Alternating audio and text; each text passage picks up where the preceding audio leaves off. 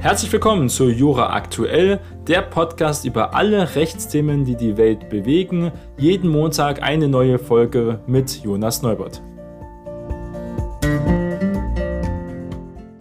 Heute ist Montag, der 5. September und heute wieder mit drei interessanten Themen zweimal der BGH und einmal die Justiz in einer Umfrage. Wie steht es momentan um die Justiz? Zunächst die BGH-Entscheidungen. Einmal geht es um die Echtheit von Hotelbewertungen, ein kontroverses Thema für viele Beteiligte.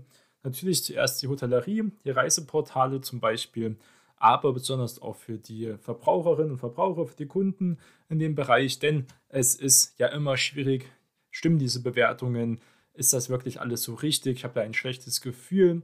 Und erst recht, äh, wenn dann unwache Bewertungen entstehen, ist das ja auch für die Betreibenden ein extremes Problem, weil immer mehr Menschen gucken auf Bewertungen und wenn eine Bewertung keine 4, 5 Sterne hat, dann ist es meistens ähm, ganz schwierig, hier seine Hotels zum Beispiel zu vermitteln.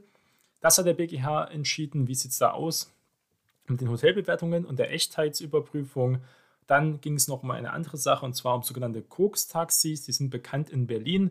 Geht es also um Drogenkuriere in Auto, die man also relativ leicht über Telegram und andere, äh, sage ich mal, eher anonymere Chatdienste bestellen kann. Und ob das eine Täterschaft oder Teilnahme am illegalen Betäubungsmittelhandel ist, das ist immer interessant, wenn es um Strafrecht geht. Und dann am Ende reden wir über die DWB-Umfrage wie sieht es denn momentan in der Justiz in Deutschland aus? Wie wird sie eingeschätzt, wenn es um Zivilverfahren geht und Berufsrecht? Und da sieht es gar nicht gut aus. Jedenfalls ist das das schlechteste Ergebnis aller Zeiten. Fangen wir erstmal an mit dem Reiseportal und der Echtheit von Hotelbewertungen. Wie sieht der Fall aus? Ein Hotel, das die Echtheit von negativen Kundenmeinungen, und das ist eine große Belastung für Hotellerie, sollte man nicht unterschätzen, wie massiv das teilweise gemacht wird von bestimmten Personen, auf ein Bewertungsportal anzweifelt, muss nicht näher begründen, warum der oder diejenige eben kein Gast gewesen sein soll. Grundsätzlich reiche die Behauptung, dass es keinen Kontakt gegeben habe, heißt ein noch unveröffentlichten Urteil, also die Begründung könnte man sich dann in den nächsten Monaten erst durchlesen, des Bundesgerichtshofs. Und zwar wird das am 9. August entschieden. Das Portal sei verpflichtet, dem nachzugehen und auch die Bewertung zu überprüfen. Es liegt also im Portal und jetzt nicht an den Hotel. Anspruch auf Löschung, das war die Frage. Tut der Betreiber dies eben nicht, hat das Hotel nach der Karlsruher Entscheidung Anspruch auf Löschung der fraglichen Bewertung. Also das Reiseportal, ähm, das könnte Google sein, das kann Trivago sein, das kann alles Airbnb, ähm, was es noch für andere Möglichkeiten gibt, ähm, hier Bewertungen darstellt, die müssen dafür sorgen, dass diese Bewertungen eben wirklich echt sind. Das heißt, die Personen auch wirklich Gast waren. Also relativ schwierig, das ja nachzuweisen, wobei, wenn die Reise über das Portal gelaufen ist und die Portal wahrscheinlich diese Reise dann auch vermittelt hat, weil sonst dürfen sie ja gar keine Bewertungen an sich anbieten, dann muss man es eigentlich relativ leicht feststellen können, war es jetzt ein Kunde über unsere Plattform und ist er berechtigt, Bewertungen zu schreiben. Also jetzt irgendwie anonym Bewertungen zu schreiben, wie jetzt bei Google, das ist jetzt da nicht umfasst. Man muss darüber die Reise gebucht haben. Und das wird Google immer mehr machen und zu gucken, zum Beispiel, dass Leute wirklich vor Ort waren. Viel wichtiger ist es ja wirklich bei direkten Reiseanbietern, wo Bewertungen abgegeben werden können. Das war also hier die Frage. Eine beteiligte Anwaltskanzlei hat das Urteil ins Internet auch gestellt. Eine BGH-Sprecherin bestätigte das auch am Freitag, wenn es um die Echtheit ging. Das war also hier der Auslöser, wobei es jetzt eben noch nicht veröffentlicht ist, ein paar Details zu erlangen. Konkret ging es um einen Ferien- und Freizeitpark an der Ostsee. Der klagte jetzt nämlich gegen Bewertungen. Und zwar hat eben dieser Freizeit- und Ferienpark geklagt. Der hat etwa rund 4000 Betten, das ist ein sehr großer Park, der auf einem großen Portal mehrere schlechte Bewertungen bekommen hat. Das kann auch Booking zum Beispiel sein. Die Nutzer hatten nur einen Vor- und Spitznamen, manchmal Synonyme oder manchmal nur Initialien eben angegeben. Der Park hatte das Portal eben aufgefordert, die Bewertungen zu entfernen. Im Buchungssystem lassen sich anhand der Angaben, zum Beispiel die Namen und Initialien, nicht eindeutig nachweisen, dass die Personen im fraglichen Zeitraum tatsächlich Gäste gewesen seien. Das Portal hatte das verweigert und daraufhin verwiesen, dass die Rezessionen recht detaillierte Bewertungen geschrieben hätten zum Teil auch mit Fotos, was dafür spricht, dass sie wirklich vor Ort waren. Die Vorinstanzen waren sich eben nicht einig, deswegen ging es ja auch zum BGH. Zuerst hatten wir das Kölner Landgericht, hatte die Klage des Ferienparks erstmal abgewiesen und das unter anderem damit begründet, dass in Kommentare die konkrete Bezeichnung eines Apartmentkomplexes auch auftauchte, was ein Zeichen dafür ist, dass es hier Insider waren, auch Zimmer mit Flecken auf den Polstermöbeln gewesen seien und da wurden halt Fotos gemacht. Da ich spreche für die Echtheit dieser Bewertungen, dass die Personen wirklich dort waren. Das Oberlandesgericht Köln war dagegen der Ansicht, dass das Portal die Verfasser trotzdem hätte kontaktieren müssen, um zu klären, ob sie wirklich selbst dort im Urlaub waren. Vielleicht waren es ja Fotos nur von anderen Personen oder Fotos aus dem Internet, die sie einfach nochmal benutzt haben. Auch die Löschung einer inhaltlich plausiblen Fake-Bewertung müsse möglich sein. Es sei zwar unwahrscheinlich, aber denkbar, dass zum Beispiel ein Konkurrent die täuschend echt aussehenden negativen Bewertungen äh, verfasst und veranlasst habe, zum Beispiel. Die Fotos ließen eben keine Rückschlüsse darauf zu, wer sie gemacht habe. Und wichtig ist wirklich für alle Hotelbetreibenden, ihr müsst nicht nachweisen, warum das ist, also keine Begründung liefern, warum ihr Zweifel habt an manchen Bewertungen. Dieses Urteil bestätigt einfach der BGH jetzt, gibt also dem Oberlandesgericht recht, denn eine nähere Begründung, warum ein Verfasser nicht Gast gewesen sein soll, müsse das Hotel nicht liefern. Wenn sich äh, dessen Identität ohne weiteres aus der Bewertung ergibt, wenn man zum Beispiel mit seinem Klarnamen, also mit Vor- und Nachnamen, den man ganz eindeutig zuordnen kann, der auch der echte Name ist, und da auch wirklich gebucht hat und dann auch in den Buchungsunterlagen steht, dann ist es natürlich möglich, Rezessionen zu schreiben, auch welche die negativ sind, die auch gar nicht dann gelöscht werden dürfen, schreiben hier die obersten Zivilrichterinnen und Richter. Angaben, die lediglich für einen Gästekontakt sprechen, reichen eben nicht aus. Denn das Hotel könnte diese regelmäßig eben nicht überprüfen und das muss man sagen, ist ein gerechtes Urteil, weil auch viel Schindluder wirklich mit Bewertungen getrieben wird, ähm, teilweise, wie gesagt, berechtigt, gibt auch immer wieder schlimme Erfahrungen, schlimme Hotels, schlimmes Personal, aber auch schlimme Gäste, sollte man auch nicht vergessen, was dort teilweise für Geschichten immer erzählt werden können.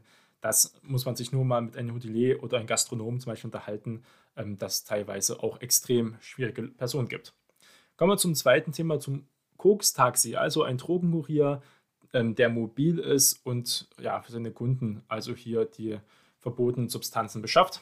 Er macht sich in der Regel nur der Beihilfe zum Betäubungshandel schuldig, das sagt jedenfalls der Bundesgerichtshof jetzt, und betonte einmal mehr, dass eine Verurteilung wegen Täterschaft, was eine ganz höhere Strafe ja machen würde, Täterschaft, also ein Täter wird ja genauso bestraft wie, ähm, also jeder Täter wird gleich bestraft, das soll man nicht vergessen. Und nur dann möglich ist, wenn er eine über den Transport hinausgehende Tätigkeit entfalte, dann ist er Mittäter und ein Mittäter wird genauso bestraft wie ein Täter am An- und Verkauf des Rausgeschäfts unmittelbar beteiligt ist oder auch sonst ein eigenes Interesse am Geschäft, etwa eine Umsatzbeteiligung hat. Das ist ja auch wichtig, wenn man jetzt nur ein Kurier ist.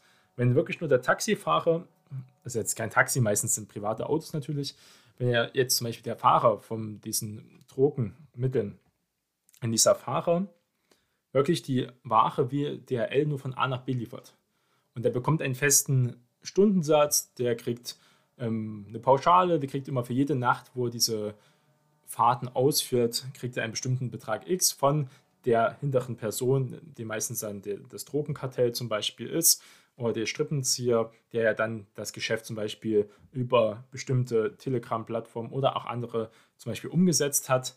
Und das ist ein fester Betrag. Er hat also keine direkte Beteiligung und keine Umsatzbeteiligung. Das ist ja wichtig. Er dient also nur als Kurier, als Lieferant. Und das ist hier wichtig. Und in dem vorliegenden Fall ging es um einen Mann, der betrieb im September, in der Septembernacht 2020 einen Lieferservice für Betäubungsmittel. Im Auto befand sich ein Mobilfunktelefon, womit er eben mit bestimmten voreingestellten Chatgruppen die Art, Menge und auch den Lieferort der Drogen entnahm. Im Handschuhfach lagen mindestens 15 Eppendorf-Gefäße. Das sind verschließbare Plastiktütchen, die man auch hier in SARS-CoV-2 Schnelltests zum Beispiel findet in denen oft Kokain, aber auch Cannabis in nicht geringen Mengen aufbewahrt wurden. Da der Kurier zu schnell unterwegs war, fiel eben der Polizeistreife auf, bei der sich anschließend Verfolgungsjagd überfuhr er mit überhöhter Geschwindigkeit eine rote Ampel auf dem Radweg, also auf jeden Fall eine Gefährdung der Straßenlage und dann mit mindestens 90 km/h in den Bereich der nächsten Kreuzung einzufahren, also lebensgefährlich, und dort links abzubiegen. Der Wagen brach aus und prallte auch gegen eine Hauswand, die erheblich beschädigt wurde, noch eine Sachbeschädigung dazu. Bei seiner Festnahme wurde festgestellt, dass der Unfallfahrer auch keine Fahrerlaubnis hatte und alkoholbedingt fahruntüchtig war. Also es kam viel dazu. Auf jeden Fall extreme Gefährdung für alle Menschenleben wieder mal in Berlin. Das Landgericht Berlin verurteilte ihn unter anderem wegen Handeltreibens mit Betäubungsmitteln in nicht geringer Menge und auch Sachbeschädigung zu einer Gesamtfreiheitsstrafe von drei Jahren und acht Monaten. Dagegen erhob der Fahrer Revision zum Bundesgerichtshof mit eher mäßigen Erfolg. Was kam denn raus? Ging es um die Abgrenzung zwischen Täterschaft und Teilnahme am Drogenhandel? Da hat jetzt der vierte Strafsenat diesen Schuldspruch wegen Betäubungsmittelhandels aufgehoben dass der Kurierfahrer tatsächlich beim Verkauf der Drogen handelte, sei den Feststellungen des Urteils eben nicht zu entnehmen. Er sei nur wegen Beihilfe zu bestrafen, weil ihm nur die Lieferung zur Last gelegen werden konnte. Es kann das nicht bewiesen werden, dass er vielleicht auch die hinterstehende Person ist, dass er wirklich diese Geschäfte eingefädelt hat. Er hat wirklich nur nach A nach B gefahren und geliefert. So jedenfalls der BGH. Eine andere Bewertung kommt dem BGH zufolge nur dann in Betracht, wenn er in eine über den Transport hinausgehende Tätigkeit entfalte, am An- und Verkauf des Rauschgifts auch unmittelbar beteiligt ist oder sonst ein eigenes Interesse am Gesamtgeschäft, etwa diese Umsatzbeteiligung ist interessant, dass es herausgestellt wurde, hat. Hier sahen die Karlsruher Richter also keinerlei Anlass, ein solches anzunehmen. Der vierte Strafsenat hob auch den Schuldspruch wegen Sachbeschädigung nach 303 Absatz 1 StGB auf. Denn dieses Delikt kann nur vorsätzlich begangen werden. Der Schaden an der Hauswand sei nicht vorsätzlich, sondern durch einen Unfall herbeigeführt worden. Dem Fahrer sei es darauf angekommen, der Polizei zu entkommen. Einen Schaden habe er gerade verhindern wollen. Das ist natürlich auch immer schwierig zu argumentieren, aber der Vorsatz äh, muss auf jeden Fall bestehen, da hat das Gericht recht.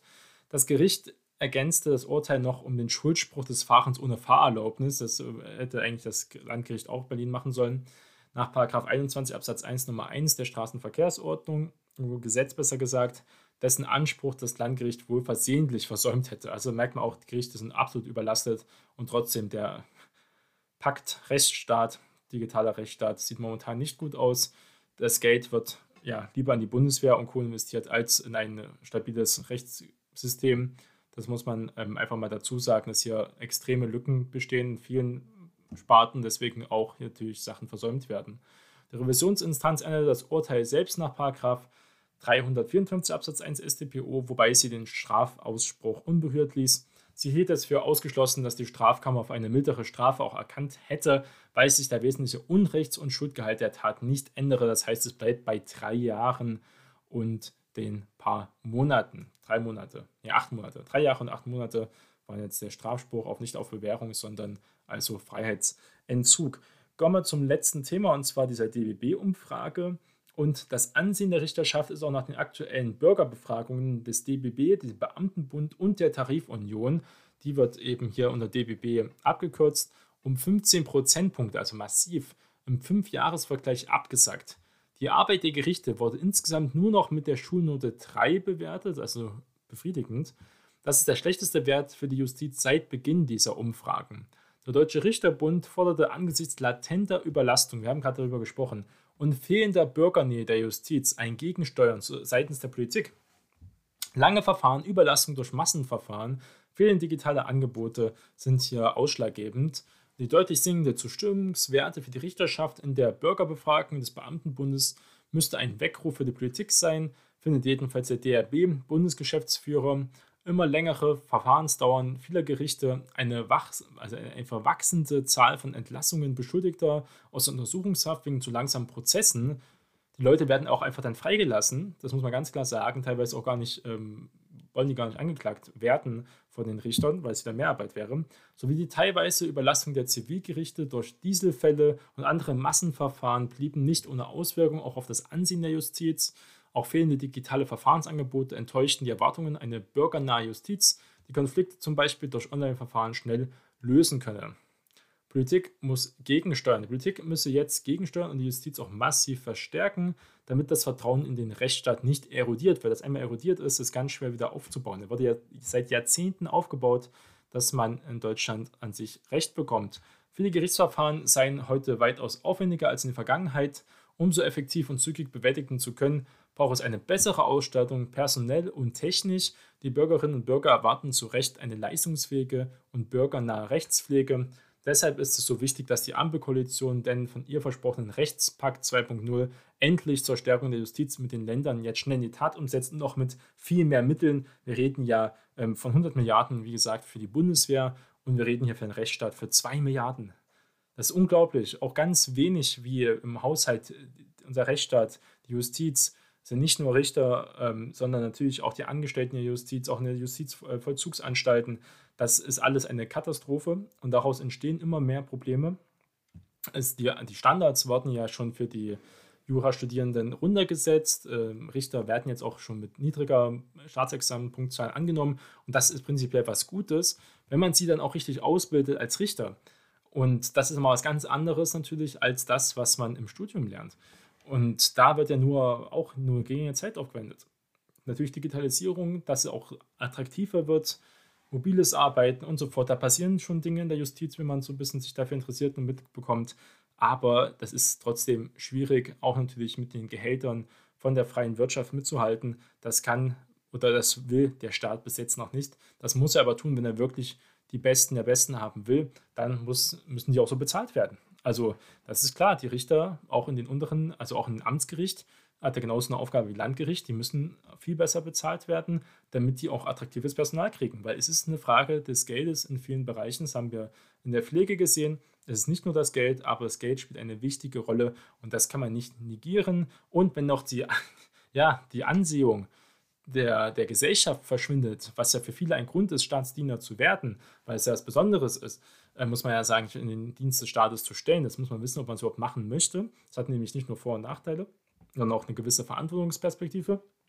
Dann äh, muss man sich dessen bewusst werden und das dann zu tun, da sollte man wirklich ähm, erst recht die Besten der Besten haben und die muss man von sich auch überzeugen können. Und es geht eben nur durch bessere digitale Angebote, bessere Verfahrensstrukturen, Unterstützung auf allen Ebenen, jetzt nicht nur Richter, wie gesagt, sondern auch Justizangestellten, die teilweise auch überlastet sind und natürlich auch keine Auszubildenden teilweise finden. Und das ist dann auch immer oft eine Geldfrage und wie man sich repräsentiert, wie man auch Werbung für seinen Berufsstand macht und nicht selbstverständlich denkt ähm, oder auch relativ arrogante ähm, immer noch Amtsgerichte und Landgerichte gibt, die einem teilweise mit den Bewerbern auch nicht fair umgehen, auch nicht mit den Jungrichtern, Anfangsrichtern, die teilweise auch verbrennen, einfach ähm, zu Überlastungen führen und dass die Leute dann früh ausschalten dann doch eher in die freie Wirtschaft gehen.